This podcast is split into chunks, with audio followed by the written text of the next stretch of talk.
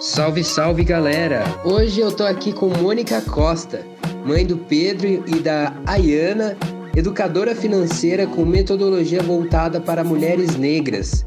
Ela é coach financeira, palestrante, pós-graduada em terapia financeira e em gestão de investimentos, autora do blog Grana Preta e CEO do GIP Finanças para Mulheres Negras. Você está ouvindo o podcast Periferia Empreendedora, uma série de entrevistas com lideranças periféricas que leva para você conteúdo sobre educação empreendedora e financeira na prática. O podcast tem o patrocínio da Academia Açaí, sua música e apoiadores da campanha de financiamento coletivo em frente. Salve, salve galera! Estamos começando mais um episódio do podcast Periferia Empreendedora. Hoje com a Mônica Costa, da Grana Preta, que veio falar com a gente sobre precificação e outras coisas mais. Então, Mônica, como é que você tá? Como é que você chega aqui no podcast? Tudo bem com você? Olá, Lemuel, boa tarde, boa tarde a todos, bom dia, boa noite, enfim, é, independente do horário que vocês possam acessar esse conteúdo. É, primeiro quero agradecer o convite, dizer que estou muito feliz em poder compartilhar é um pouco do que eu tenho aprendido com é, esse lugar que é o lugar onde eu estou, que é a periferia, e são os meus iguais que eu quero mesmo alcançar com esses conhecimentos, porque essa experiência também vem desse lugar. Eu estou no Campo Limpo, uh, Parque IP, mais especificamente Zona Sul de São Paulo, é uma região de muita carência, um IDH bastante baixo, é, e onde a gente vê com muita frequência também essa questão do empreendedorismo como uma alternativa a uma sociedade que tem, é, de algumas formas muito cruéis, tentado nos alijar dos espaços de trabalho, de mercado e de acesso a recursos, né?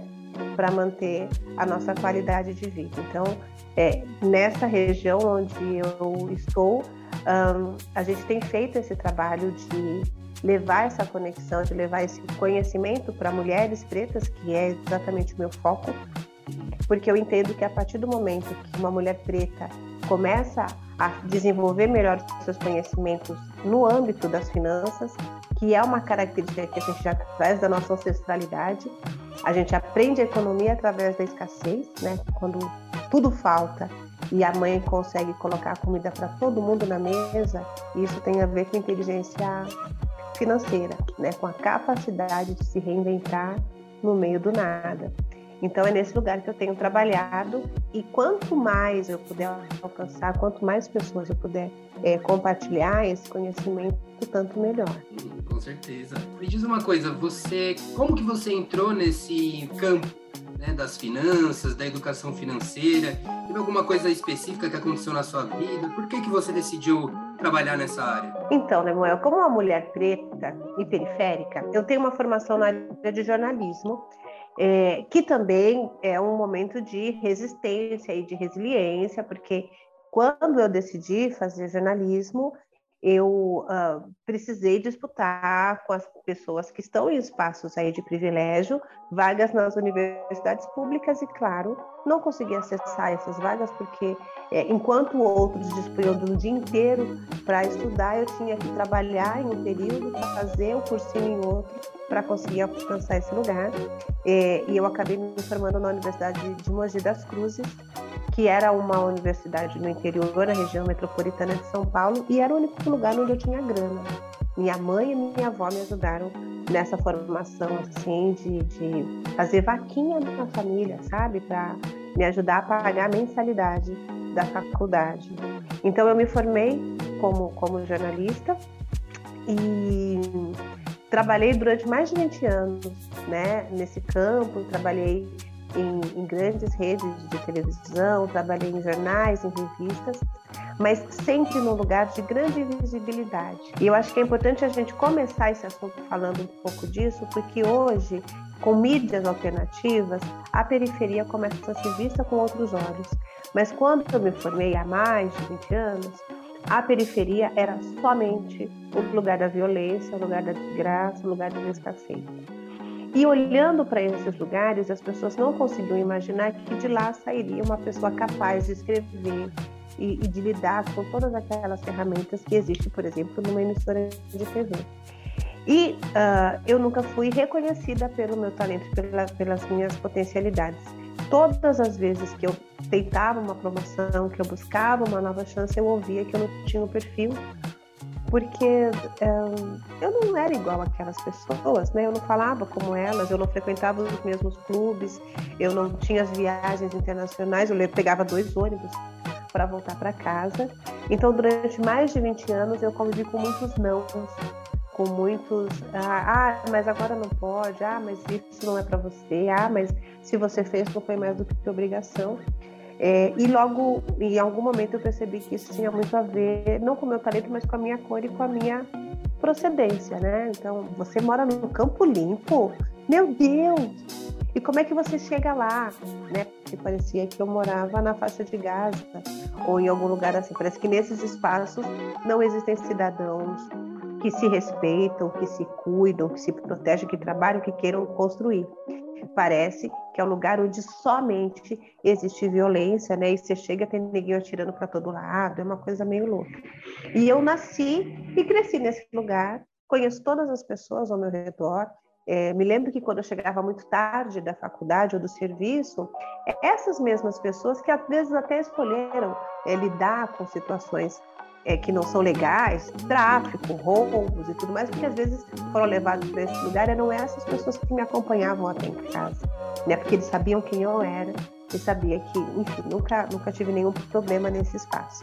Mas como jornalista, alemão, eu nunca tive reconhecimento. O reconhecimento significa ter também reconhecimento financeiro, promoção, ganhar mais, conseguir alcançar outros espaços. Nunca aconteceu assim ao longo de todo esse tempo, eu descobri que nos últimos anos, inclusive como jornalista, eu ganhava em média 500 reais a mais que uma estagiária, que era uma garota que chegou ali há três meses e eu tô, já estava nesse lugar há 15. Enquanto que as minhas colegas não negras ganhavam no mínimo 30% mais que eu, em média. Então, eu fui buscar a educação financeira porque eu entendi que uh, uma das estratégias que a gente precisa entender para melhorar nossa relação com as finanças é aprender a lidar com elas. E essa é uma realidade que a gente não tem nas nossas famílias, nas nossas casas, no ambiente onde a gente vive. Embora a gente saiba lidar com a escassez, com os desafios, a gente não sistematiza isso para entender que isso é uma estratégia né, de, de, de sobrevivência. E eu fui buscar educação financeira justamente para esse nesse lugar, para poder me estruturar um pouco melhor. Eu sou mãe, tenho dois filhos e eu precisava entender como é que eu ia fazer para garantir o bem-estar dessas crianças. Porque eu também queria sair de uma redação, estava me sentindo extremamente doente nesse lugar. E aí foi nessa nesse processo de mudança de nem era uma mudança de carreira, eu ia continuar trabalhando com comunicação que eu percebi que a dor que eu tinha e a falta de conhecimento que me atravessava era uma verdade para muitas mulheres, muitas pessoas do meu convívio. E, e aí eu decidi estudar um pouco mais sobre isso e compartilhar um pouco daquilo que eu estava aprendendo, primeiro com as pessoas mais próximas, né? com as primas, com as irmãs, aquele pessoal que está ali no entorno. E vi que as dores eram as mesmas. A gente até ganha dinheiro, mas a gente não sabe cuidar dele, né? E isso é uma coisa que vai nos levando sempre para um lugar de dependência, sabe, Lemuel? O que, que eu entendi? Se eu soubesse cuidar de dinheiro desde que eu comecei a trabalhar como jornalista, eu não teria me submetido a tantas situações vexatórias às quais você se submete por conta do salário. Né, de entender que você não quer ir para aquele lugar no dia seguinte, mas você tem conta para pagar. Então você vai voltar, né? E você vai ouvir aquele patrão racista dizer que você não tem perfil, né? Você vai ouvir aquele cara dizendo que, ai, fazer piada com o teu cabelo, fazer piada com a tua história, porque precisava da grana. E aí, quando eu entendi que eu precisava melhorar essa relação com as finanças, eu fui me especializar nesse mercado, nessa situação. Fiz uma pós-graduação em terapia financeira, fiz uma outra é, pós-graduação em gestão de investimentos, é, me formei em coach, fiz algumas formações para trabalhar nesse aspecto. E tem sido muito importante porque é um vácuo, Samuel, que eu sinto né, nesse lugar onde a gente está que precisa muito ser preenchido. Hoje eu tenho a alegria de saber que há muitas outras mulheres e homens pretos, inclusive homens e mulheres pretos, que estão falando de dinheiro, que é uma coisa libertadora. A gente precisa ver o dinheiro como aliado. A gente não pode mais estar nesse lugar de achar que se você tem dinheiro, você só chegou nesse lugar porque você é bandido, porque você é corrupto. A gente tem que entender só que talvez as pessoas que estejam nesse lugar da corrupção, do roubo e que acessaram o dinheiro entenderam antes da gente que o, o dinheiro ele não tem nenhuma responsabilidade sobre isso. Somos nós que fazemos dele aquilo que a gente quer, né? É, e existe um tabu, né, para falar sobre dinheiro. Só que a gente estudar finanças, investimentos, independente da área que a gente trabalha, ter uma saúde financeira melhor vai levar a gente mais longe, né? vai ajudar a melhorar a nossa qualidade de vida. Então é importantíssimo a gente falar sobre finanças, né? Eu digo que se no Brasil a gente falasse de, de finanças, assim como a gente fala de futebol, né? É, talvez a gente soubesse um pouco mais de finanças, né? Porque assim, eu não acompanho muito futebol, mas eu sei quem está em primeiro lugar, né? Quem é, pode ganhar, quem venceu o último clássico, tal, porque as pessoas falam sobre esse assunto, né? É Exato. muito legal o trabalho que você faz de democratizar né, o, diálogo sobre finanças, a gente é, tirar esse peso, né? Não é um bicho de sete, sete cabeças, né? Vamos é, se apropriar dessa conversa também, né? Eu vejo muito isso é, no seu trabalho e, e, também de vários outros, como você comentou também, conheço algumas outras pessoas né, trabalhando nessa área, o, né, a, a Conta Black, a, o Afrobusiness, né, o movimento Black Money, né? Então tem muita coisa legal acontecendo e é, espero que esse, nesse podcast aqui a gente também é, inspire quem está nos ouvindo aqui a buscar esse conhecimento. É, eu queria uh, já entrar né, no nosso assunto de hoje, que é a precificação. Né? E aí eu já queria pular para uma pergunta bem prática, porque, como você falou, às vezes o pequeno empreendedor, a pequena empreendedora, ele ganha dinheiro, só que no final das contas sobra pouco dinheiro na conta, né? É, eu já vi muitas pessoas falando isso, poxa, eu rodo 4, 5, 6 mil reais por mês, mas fica para mim, no final das contas, é pouco, né? Fica mil reais, por exemplo. É, por que que isso acontece, né? E como evitar é, isso? Como a gente precificar melhor o nosso trabalho? Então, Lemuel, antes da gente falar de precificação, a gente precisa falar de um aspecto que é bem importante nesse processo, que é a gestão dos seus recursos financeiros. Né? Então, uma coisa que é muito importante para o empreendedor é que para que ele possa precificar, ele precisa entender seus custos. Ele tem que ter o controle de tudo que entra e de tudo que sai. É, geralmente, esse é um modelo que as pessoas, essa é uma estratégia é, e eu ouço isso muito. Ah, mas eu não gosto de fazer conta, ah, mas tabela é muito ruim.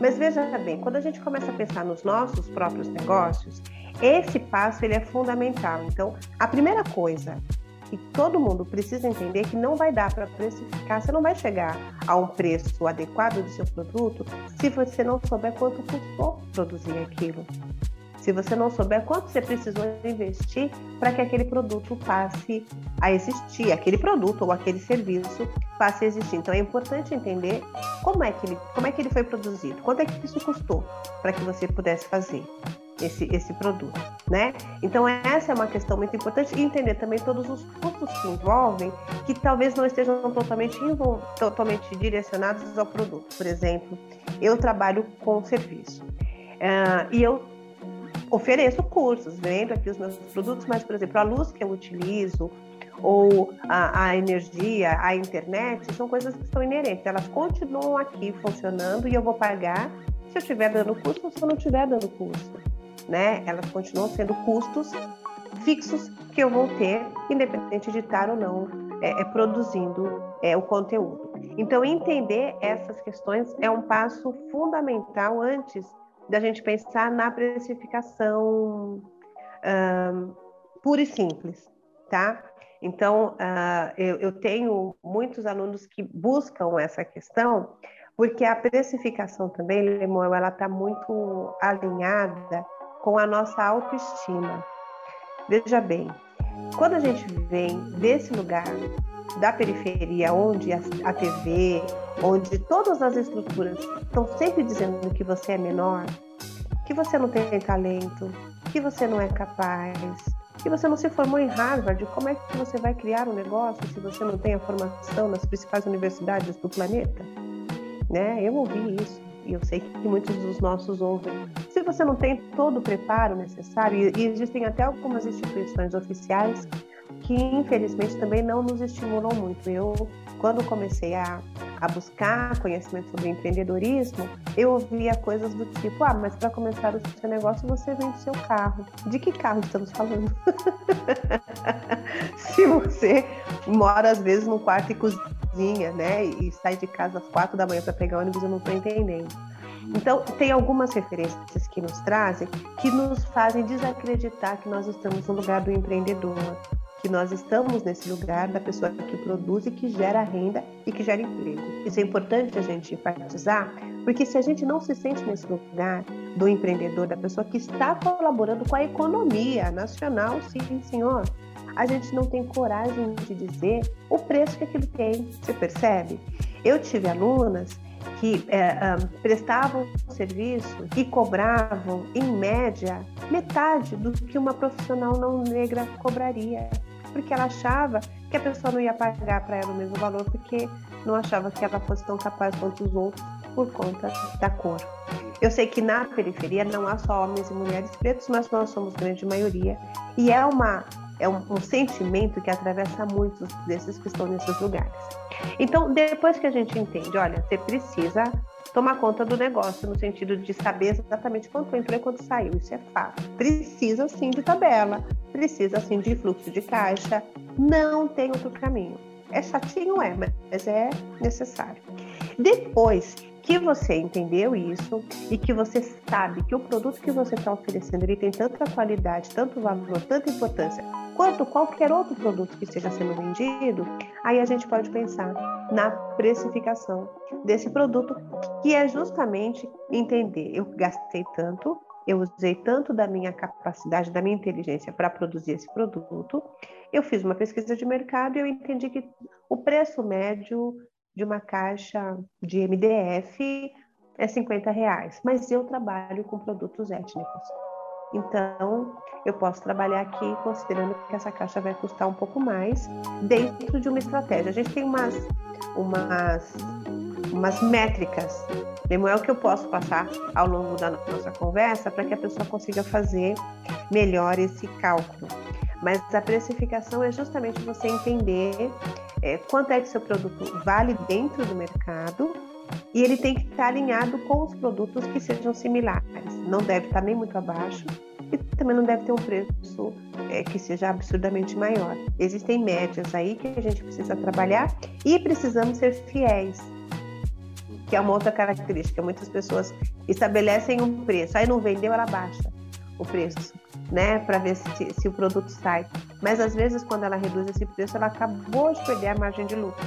Ela passa a pagar para trabalhar. Então, às vezes é isso. Às vezes o dinheiro não volta porque você está vendendo por um valor que é muito menor do que deve, ou por um valor que não cobre seus custos. Então, você roda 6 mil, mas se você tem um custo de 5.500, porque faltou gestão antes de precificar seu produto, realmente a gente vai ficar patinando, né? A gente vai vai ficar correndo atrás do rabo. Eu queria explorar um pouco mais isso que você falou agora, de hum, pessoas é, negras né, acabarem vendendo o seu produto mais barato do que, pessoas brancas, por exemplo. E aí eu queria entender com você, por exemplo, se isso é algo que vem mais da empreendedora ou isso é algo que vem da percepção do cliente.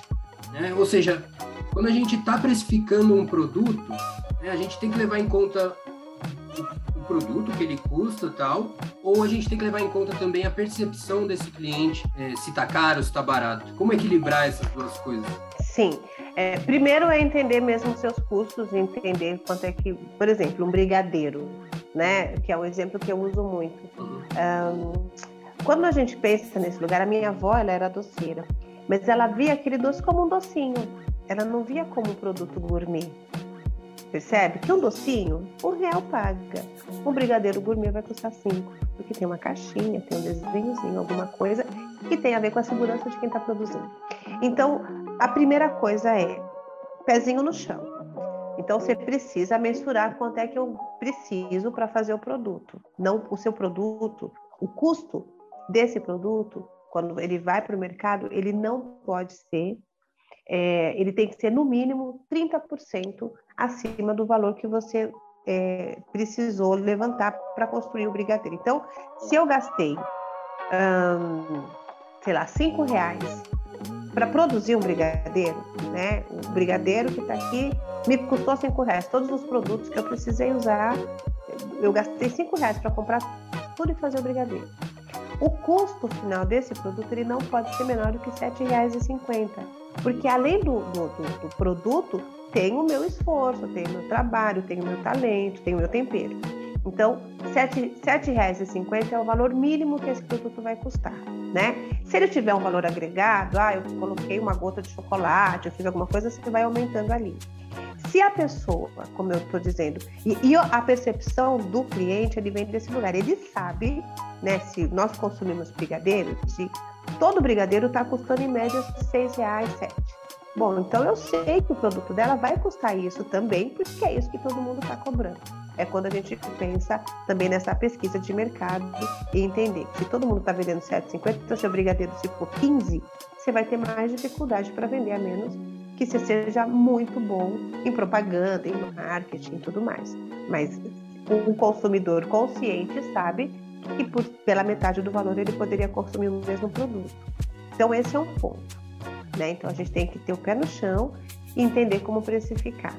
A outra percepção do cliente vem desse lugar, mas o que acontece muito, e eu estou falando um pouco do ponto de vista das pessoas que passam pelo meu curso, que agora é o GIP Finanças. Eu estou migrando de grana preta para GIP Finanças, porque a gente está criando uma nova estrutura. E então muitas alunas que passam por esse lugar dizem isso que elas não se sentem seguras para cobrar 7,50 do brigadeiro, porque a vizinha branca está cobrando 7,50. Então é capaz que o consumidor vai olhar os dois brigadeiros 7,50 de uma mulher preta e de uma mulher branca, ele compra da mulher branca. Então ela vende por 6. O lance é que ela depois ela não vai conseguir fazer o recurso necessário para reinvestir esse brigadeiro com a mesma qualidade, né? Ela vai ter um déficit de R$ 1,50 por unidade que vai fazer falta na hora dela comprar novos produtos para fazer novos brigadeiros e também para tirar parte disso para o seu próprio sustento. Então, essas duas percepções elas andam muito juntas. Mas quando a gente entende como precificar, a gente começa a sair de um lugar que é mais seguro. Então, ela precisa entender, menos que 7,50 eu não posso fazer, porque agora eu sei quanto custou tudo que está aqui. E eu sei quanto eu preciso voltar para minha casa. 7,50 eu não vou discutir. Né? E é muito provável, Lemuel, porque a gente vive numa estrutura que, que nos desconstruiu tanto enquanto, enquanto seres homens e mulheres, negros e periféricos, que às vezes a gente embute também essa percepção de que ah, ele não vai comprar de mim, porque sou uma mulher negra. Mas se a gente está muito segura do nosso produto, conhece a qualidade do que a gente está vendendo, você vai manter 7,50. Pode ser que no dia você não venda todos e tudo mais. Mas se você mantiver o 7,50, que é a base, que você sabe que é o piso pelo qual você tem que vender, daqui a pouco as pessoas vão chegar e falar, bom, é isso mesmo, é 150 e eu vou comprar. E se provar e gostar, talvez você consiga vender mais do que o seu concorrente. E aí, claro, entra o talento, né? De cada um para fazer melhor o produto. E aí a gente está numa disputa que é justa, né? Então a gente está falando de qualidade. Se o seu produto for muito bom, você vai conseguir vender. Isso não pode estar tá, é, alinhado às suas origens ou à sua cor, tem que estar alinhado ao seu talento.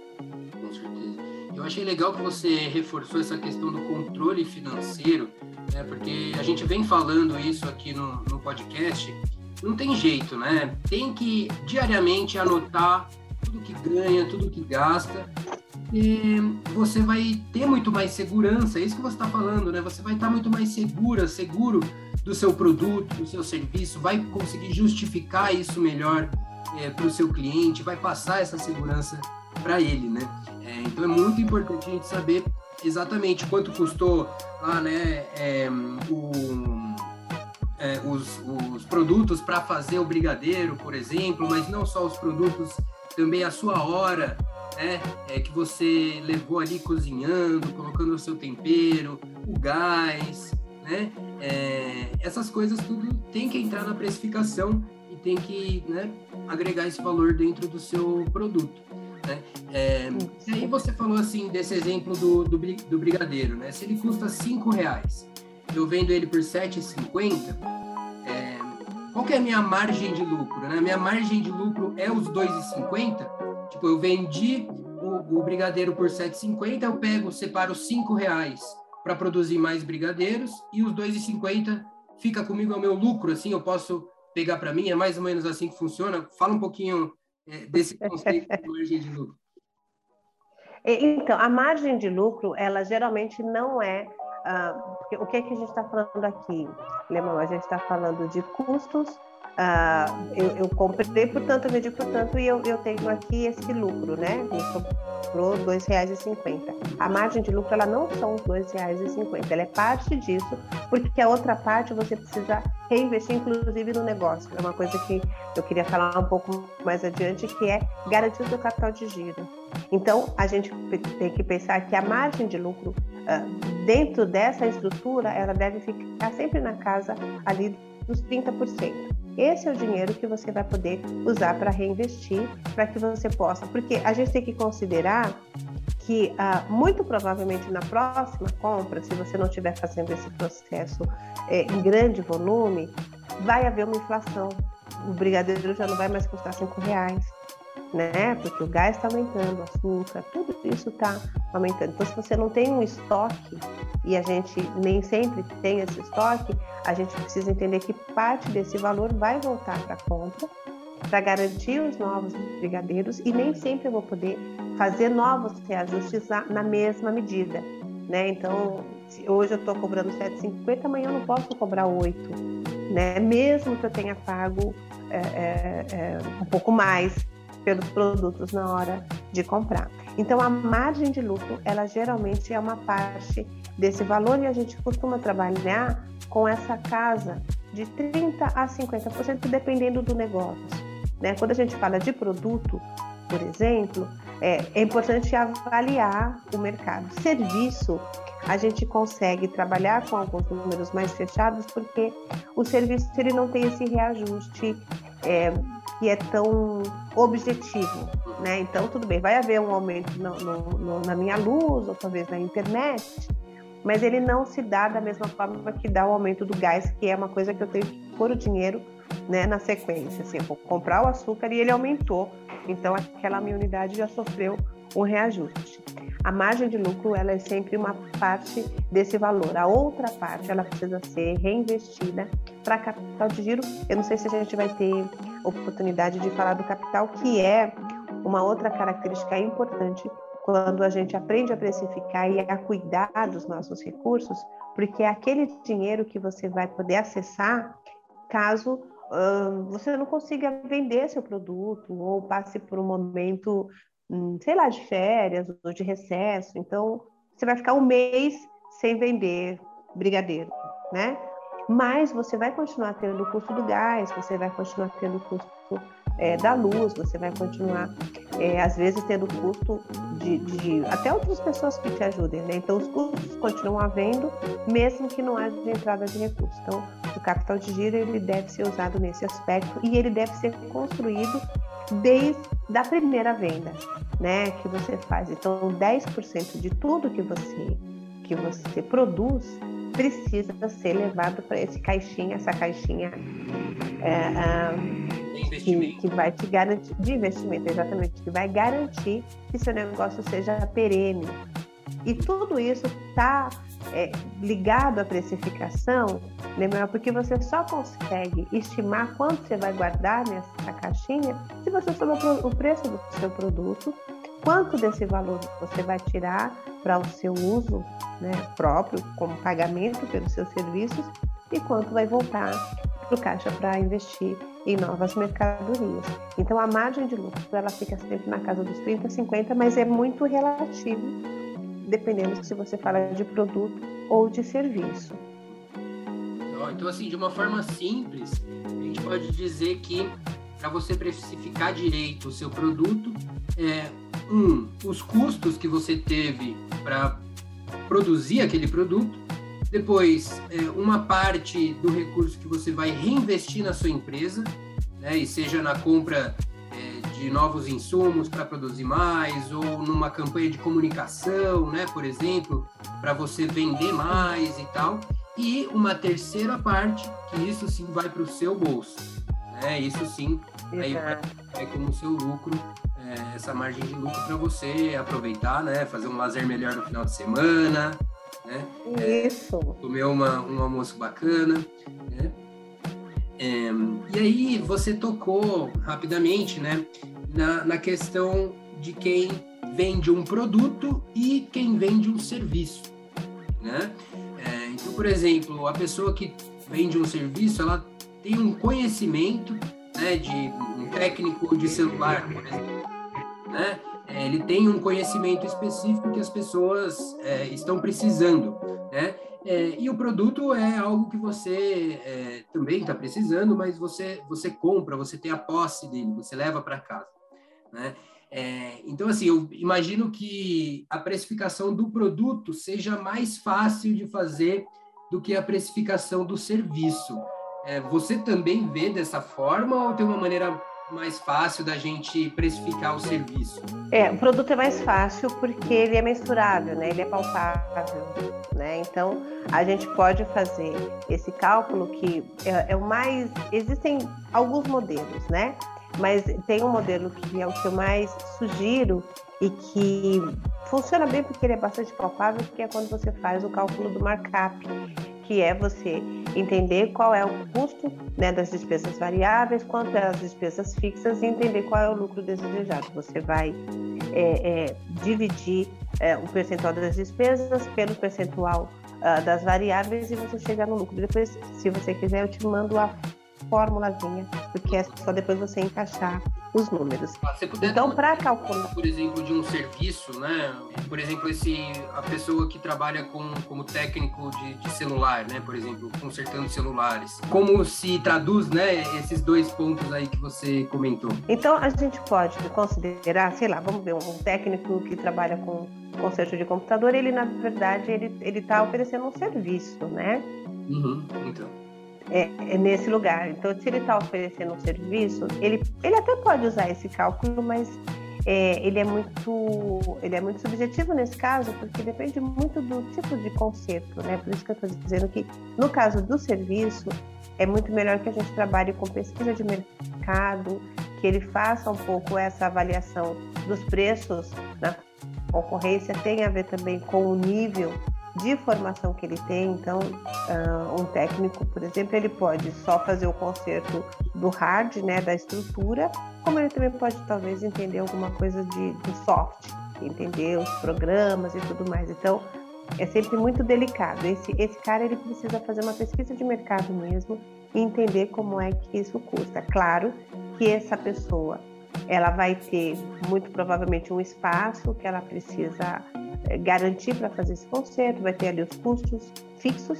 Então, no caso de um, de um, de um, de um técnico, ele precisa entender quais são os seus custos fixos, peças, é, a estrutura para garantir que ele possa consertar os computadores, os custos que são variáveis, que é a água, a luz, sei lá, as coisas que estão em volta mas que, que, fazem o ambiente funcionar, mas que não são fundamentais. Por exemplo, tem uma ferramenta específica para ele consertar o computador. Sem aquilo, ele não presta o serviço. Mas se ele não tiver internet, por exemplo, ele até consegue consertar o computador, talvez ele não consiga falar com o cliente naquele momento, mas o essencial ele consegue fazer. Então, essa, neste caso, a, o, a, a conta de internet, por exemplo, pode ser um custo que é variável. Ele é importante, mas ele não é essencial.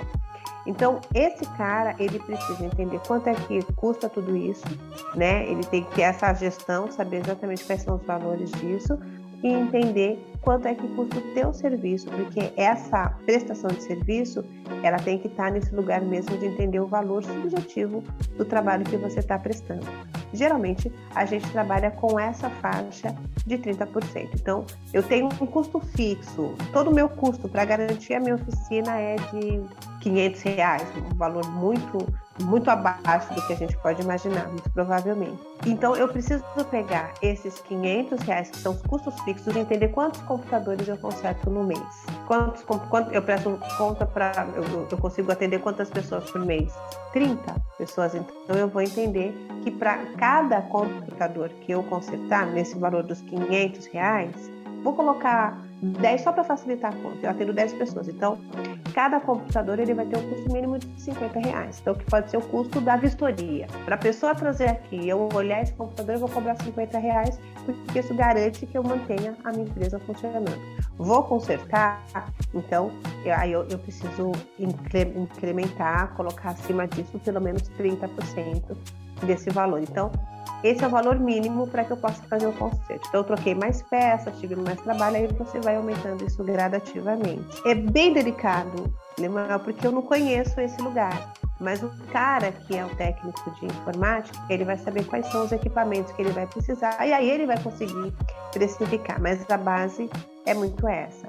Quando a gente fala de produto. Então, se a gente for pegar mesmo, é, voltar para o brigadeiro, ou voltar para uma bolsa, ou voltar para alguma coisa que seja produto mesmo, então que tem um preço final. A bolsa pronta, ela custa 100 reais, né? Então a gente tem que entender a construção do valor dessa bolsa. Então, nessa bolsa, além do custo fixo e do custo variável, que não vai mudar nem para o serviço e nem para o produto, a gente consegue fazer esse cálculo que é o cálculo de markup, que mostra uma fórmula mesmo para você encaixar o produto. Então, uh, se você tem um, uma bolsa que custa 70 reais, você vai dividir essa bolsa por 100 e subtrair tanto o valor das despesas variáveis quanto as despesas que são fixas e você vai somar ao seu lucro desejado. É, você quer que a gente faça esse cálculo aqui? Eu acho meio complicado citar, é mais fácil mostrar esse é. cálculo para que as pessoas entendam, sabe? Uhum. A gente consegue é, é. depois na, na GP. É... Eu mando para vocês, porque é, esse é o material que eu entrego nos cursos e eu entrego para as alunas. Isso não está na página, mas eu mando para vocês o cálculo direitinho. Ah. Porque é melhor que as pessoas vejam, encaixem os seus valores e elas conseguem entender do que eu explicar. É difícil a gente falar números, né? A gente descrever é uma Sim. uma equação, por exemplo. que isso funciona melhor, né? É, mas você trouxe algo, muito legal também que a gente não tinha falado antes, que é fazer uma pesquisa de mercado. Né? Você vê o que, que o seu concorrente está fazendo, como que ele está cobrando, né? É, isso é válido para eu precificar o meu produto? Eu olho, então, a fulana está vendendo brigadeiro a 7,50, eu vou vender a 7 reais porque é um pouquinho mais barato é, e eu vou ter uma vantagem aí. Isso funciona? Ou é preciso tomar algum cuidado aí é, nesse, nesse trabalho de pesquisa de preços? Né? É, então, a pesquisa de preço, na verdade, ela é uma estratégia que a gente tem que usar antes de pensar em começar um negócio. Então eu vou vender brigadeiro. Primeiro, deixa eu dar uma olhada. Quanto é que as pessoas estão cobrando por esse brigadeiro? Então, é fundamental que antes que você comece qualquer negócio, que você dê uma olhada no mercado, dê uma olhada na concorrência. Então, se você vai fazer isso aí da tua casa, dá uma olhada no arredor. Será que não tem mais gente fazendo? Será que você vai conseguir público? Se já tiver três vizinhas suas muito próximas vendendo o mesmo produto, será que vai ser viável? Ou será que não seria mais bacana você talvez sugerir uma sociedade e enquanto uma faz brigadeira, outra faz alguma outra alguma outra especiaria, né? Que seja importante. Então, a pesquisa de mercado, ela é fundamental, ela deve acontecer antes de você fazer o primeiro produto. Porque a pesquisa de mercado, ela te permite saber quantas pessoas estão cobrando em média, porque elas possivelmente já passaram por esse essa esse momento de entender o mercado, elas devem estar vendendo com base no custo que elas tiveram, talvez não com todo o conhecimento necessário, mas elas estão vendendo alguma coisa que possa devolver para elas algum lucro. Então, a pesquisa de mercado é importante para isso, acima de tudo, para você entender como é que as pessoas estão lidando com isso. Depois que você fez a pesquisa de mercado, então você entende que ah, todo mundo está vendendo por uma média de 7 a 10 reais o brigadeiro, tá, tá legal. Então, agora eu preciso saber quanto é que eu vou gastar, né, investir para comprar os produtos, os ingredientes para fazer esse brigadeiro.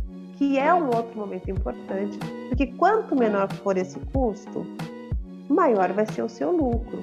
Né? Então, se a minha vizinha está gastando 5 para vender o brigadeiro a 7,50, se eu conseguir comprar tudo por 4 reais, eu posso vender a 7,50 e eu ganho mais que ela. Né? Porque o meu lucro, a minha diferença vai ser maior. Então a pesquisa de preço ela funciona muito nesse lugar. Quando a gente fala de produção, de entrega, de prestação de serviço, ela funciona bem também e é, um, e é um processo que a gente precisa fazer de tempos em tempos, porque a gente não tem um produto fixo, físico, desculpa. Que, é, é, por exemplo, o nosso conhecimento, o que eu, que eu ofereço, ele não vai estragar se eu parar agora um pouquinho e voltar para o mercado e entender como é que as pessoas estão lidando aí para oferecer, por exemplo, educação financeira. Quanto é que tá o mercado está cobrando? Quanto é que as pessoas pagam por isso? Eu posso congelar aqui um pouquinho se eu precisar, ir para o mercado, olhar e reavaliar o meu produto. Quem trabalha com produto físico tem essa dificuldade. Eu não posso guardar meu, meu brigadeiro durante um mês para verificar como é está o mercado e depois eu volto com esse produto. Né? Tem a questão do estoque, que também é um custo que você tem e que é importante que você entenda antes. Então, a pesquisa de preço ela é uma estratégia muito importante para que você possa iniciar o seu produto, iniciar o seu negócio e para que depois você mantenha um radar né, entendendo como é que as pessoas estão lidando com isso, porque isso ajuda tanto a entender como é que as pessoas estão conseguindo garantir a venda do produto, como também perceber qual é a sensação do consumidor. Né? O consumidor está pagando até 10 reais pelo, pelo brigadeiro. Bom, então eu posso até criar um produto que em vez de 7,50 eu venda por 8, porque existe aí uma percepção do cliente, do consumidor, que entre 7,50 e 10 reais ele vai pagar. Então a pesquisa ela deve servir para isso. Ela é uma base bem importante, mas ela não é a única. Entende que ela é uma referência para a sua gestão financeira, para você garantir e controlar melhor os seus gastos, os seus investimentos, né? Para que esse produto possa chegar no mercado com um valor competitivo, que é diferente de um valor que é competidor. Competitivo é quando eu consigo vender o brigadeiro, a pessoa fica feliz por pagar 7,50 e eu também fico feliz porque esse valor vai garantir que eu consiga manter o meu negócio e a minha qualidade de vida. Isso é competitividade, né? Não é competir com a vizinha e, e cobrar 7,45 só para passar rasteira na vizinha. Não é isso, é entender que o, o valor do seu produto vai garantir o, o, que o seu negócio seja perene, você possa fazer brigadeiro por muito tempo. É, você comentou assim que, por exemplo, o brigadeiro ele é diferente da bolsa, né? Porque ele tem uma vida útil bem menor. Né? Você precisa ele, você não pode deixar ele guardado muito tempo, né? E a pergunta que eu queria te fazer nesse sentido é, é sobre as promoções, né? É, então, no caso do brigadeiro, por exemplo, que hum, ele tem uma vida útil é, mais baixa, né? É, a promoção vai servir para mim para eu conseguir é, ter um mínimo de vendas ali, né? E, e, no caso da bolsa, quando fazer uma promoção, eu queria que você falasse um pouco tá. é, sobre esse tema em específico, porque quando a gente faz uma promoção, a gente está abrindo mão desse, desse lucro, né? A gente vai vender o nosso produto mais barato. Quando que é o momento ideal para fazer uma promoção? Tá, então a promoção só pode acontecer se você tiver muita clareza sobre o preço do seu produto, né? Então, esse é o primeiro passo. Você tem que entender é, qual é a, o, o, piso mínimo pelo qual o seu produto pode ser vendido.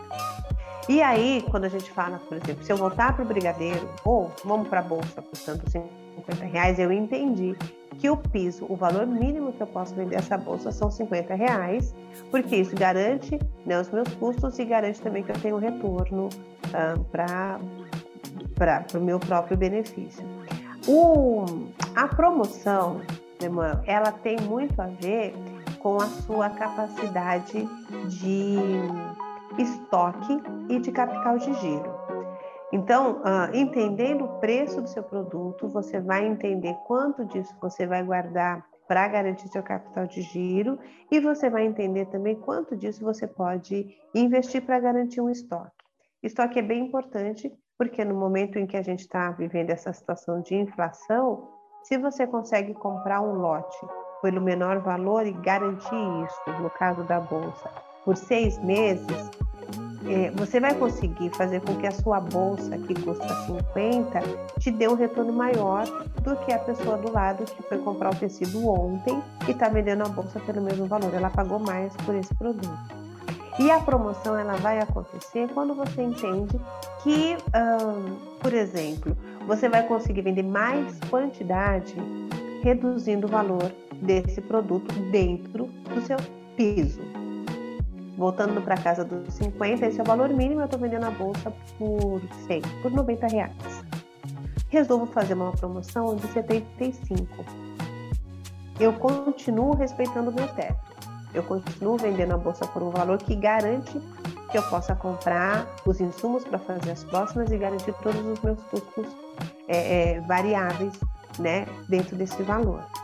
Mas eu entendo que se eu fizer no momento que sempre é muito perto de, de, de datas comemorativas, algumas situações que sejam específicas, né, para esse público, né, em geral. Então, sei lá, no Natal ou Dia das Mães, se a gente está falando de bolsa, então é o momento de você fazer uma promoção e em vez de vender uma bolsa por 90, você entender que você pode vender duas por 150 no seu, no seu caixa, sendo que o custo que você teve por elas continua sendo exatamente o mesmo. Então eu vendi duas bolsas e tive 150 em vez de vender uma só e ter 90. Também é importante quando você vai trocar a coleção. Quando a gente trabalha, a bolsa ela não é tão perecível quanto o brigadeiro, mas ela tem essas características, né? De ah, agora todo mundo quer roxo. Ah, daqui a pouco todo mundo quer pele de oncinha. Ah, daqui a pouco todo mundo quer alguma outra coisa. Você tem que estar atenta a essas tendências a essas mudanças. E se você tem uma quantidade maior, esses momentos específicos são bem adequados para que você possa fazer tanto a queima mesmo do seu estoque, promover, é, fazer essa promoção das vendas, que é importante para você engordar o seu caixa. Isso deve sempre ser feito no momento que precede uma fase de baixa venda, de baixo, eh, de baixa procura, né? E aí, de novo, eu, eu insisto muito nisso, quando a gente faz a gestão financeira, a gente consegue identificar, Lemuel. Então, quem trabalha com produtos, com bolsas e com tecidos, ela sabe que esse período das festas é o momento que tem muita venda. Janeiro, fevereiro, março, ninguém vai comprar bolsa, porque ninguém está tendo que pagar imposto. E se ela tem uma gestão financeira, ela já conseguiu identificar isso no ano anterior. Ah, eu notei que de janeiro até abril não vendi nada.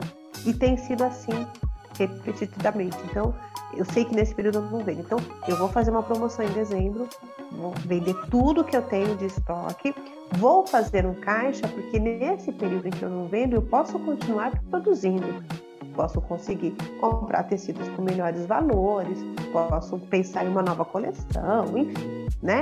Eu preciso continuar produzindo, mas eu tenho que ter recurso para me sustentar nesse período em que eu não estou vendendo. Então a promoção ela deve estar muito alinhada com a estratégia de venda de cada um. Então quem vende doce é uma outra estratégia, né? Quem trabalha com serviço é uma outra estratégia porque as nossas demandas elas variam de acordo com a área onde a gente atua. Né? Então, o cara que trabalha com conserto de computador, muito provavelmente não é o Natal o momento de maior movimento para ele. Deve ser um outro momento, né? Quando volta às aulas, eu não sei. Se ele tem gestão, se ele cuida dos recursos da entrada ele vai saber quando é. E aí ele vai poder se organizar para talvez não, não sei se nesse caso a gente consegue pensar em promoção, mas para fazer algum tipo de movimento que atraia novos clientes, fazer uma campanha, né, é, é, dar um desconto ou alguma coisa nesse sentido no momento que precede essa, essa fase de baixa procura para que ele possa garantir o caixa. Então a promoção é uma estratégia para que você garanta o seu caixa antes de um período em que vai haver aí uma, uma queda é, considerável no seu, no seu faturamento. Legal. É, então, e aí fortalece ainda mais a importância do registro das finanças, né? É, você anotando diariamente, você vai ter é, uma leitura muito melhor do seu passado financeiro e com isso você vai conseguir prever melhor o futuro. Né? Você vai ver que na festa junina, em junho, julho, por exemplo, aumenta a demanda dos doces de amendoim. Né? Então, em maio, né, você já está começando a comprar mais esses insumos, esses ingredientes, né? É, e aí você vai se preparando melhor. Então, é, achei muito legal que você trouxe isso e, e essa visão é, da promoção como uma forma de você é, é, ter um caixa mais forte, né? Para se preparar para um momento de vacas magras né? É, e ao mesmo tempo ficar mais conhecido né, na sua região, acho que acaba servindo como uma, uma ação de marketing também, né? É, para você ser mais conhecido e principalmente é, no seu bairro, né, na região onde você atua. Né? Então achei muito legal essa questão que você trouxe. Um, e, um, bom, Uh, aqui eu tenho mais algumas perguntas uh, ah, para fazer sobre a precificação que envolve o, o salário em si. É, a gente estava falando, conversando um, antes de começar aqui um pouquinho sobre isso, a questão do prolabore, né? É, o prolabore que seria o salário do empreendedor, do profissional autônomo, né? É, aquele recurso que ele consegue todo mês é, tirar para si.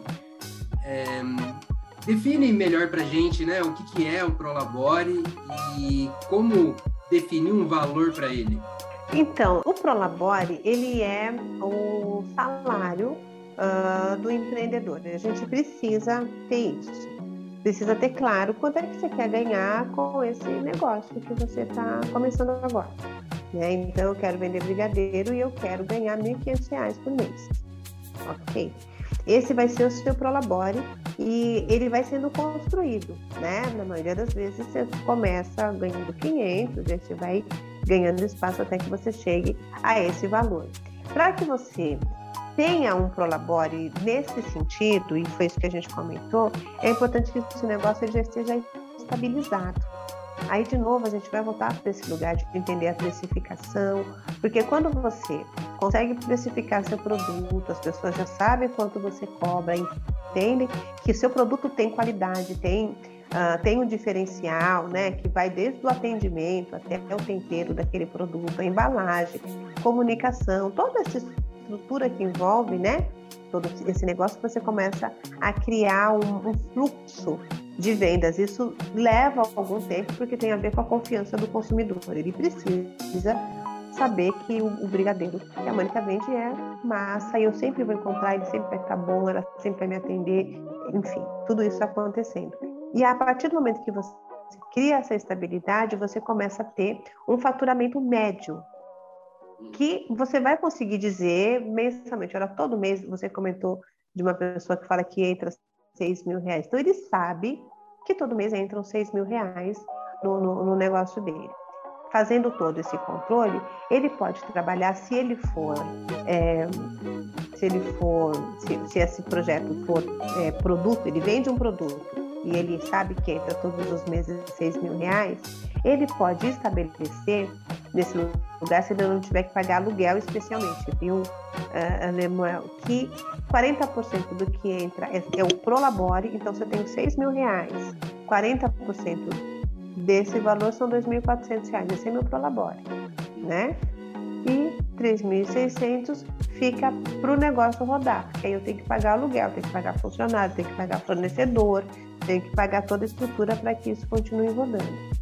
E, e se você trabalha com serviço, a gente pode até inverter. Se você, enfim, entrega conhecimento e você tem um, uma renda mensal de 6 mil reais, você pode trabalhar na casa dos 70 a 30. Então, 70% é teu desse valor e 30% é para você manter essa estrutura. Porque quando a gente trabalha com serviço, a gente tem custos menores de insumos, né? A gente não tem que estar indo todo dia comprar alguma coisa, é uma estrutura que já está constituída e tem muito a ver com formação e com outras coisas. Então, o Prolabore é o salário do empreendedor. E ele precisa ter clareza sobre isso, porque um dos grandes problemas de quando a gente começa a empreender é não ver o dinheiro chegar. Não faz sentido a gente investir no negócio, trabalha e vamos combinar que quando a gente empreende, a gente trabalha muito mais do que quando a gente está trabalhando como CLT ou trabalhando com outra pessoa, porque não tem hora, né? Você começa o dia trabalhando, às vezes dá 10, 11, meia-noite você está trabalhando ainda. Então, estabelecer o seu Prolabore é uma medida muito importante para que você sinta que está valendo a pena esse serviço. Né? Não adianta trabalhar, trabalhar, trabalhar e aí, puxa, preciso comprar um chinelo e não tenho esse dinheiro porque todo o dinheiro ficou é, nesse, nesse meu empreendimento. Então, é, é essa ferramenta que as pessoas precisam identificar e estabelecer tetos. Então, se você trabalha com produtos, se você vende, você vai trabalhar essa casa dos 60 a 40. Né? Então, você fica com 40% e 60% fica para o negócio, porque existe uma estrutura ali maior. Se você trabalha com serviço, você pode chegar, né? No, no, de repente as pessoas ouvem e já amanhã já querem tirar 70% do tempo, mas você pode né? chegar, exatamente é, até 70% é, do que você ganha, do que você faz, de todo o seu resultado, como seu salário, e 30% fica é, para você. Isso depois que você tira os custos, tá? Tirou os custos variáveis, os custos fixos do lucro, aí você tira 70 para você e 30 para a empresa nos dois casos. E aí esse passa a ser o seu prolabore. E é bem importante que as pessoas tenham isso em, em mente. Não pode começar um negócio sem saber quanto vai ganhar.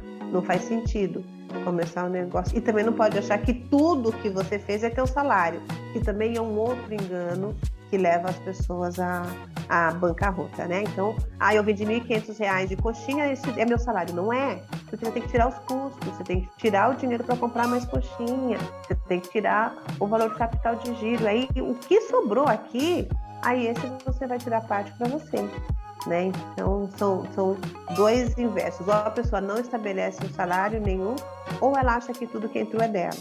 Então, o Prolabore é importante para você estabelecer ali uma, uma margem, um teto, para que faça sentido. E todos os meses você tem que acessar. É, então a economia ela vai, vai girando, vai acontecendo, as coisas vão ficando mais caras ou mais baratas. Então é importante sempre estar tá é, tendo esse controle, né?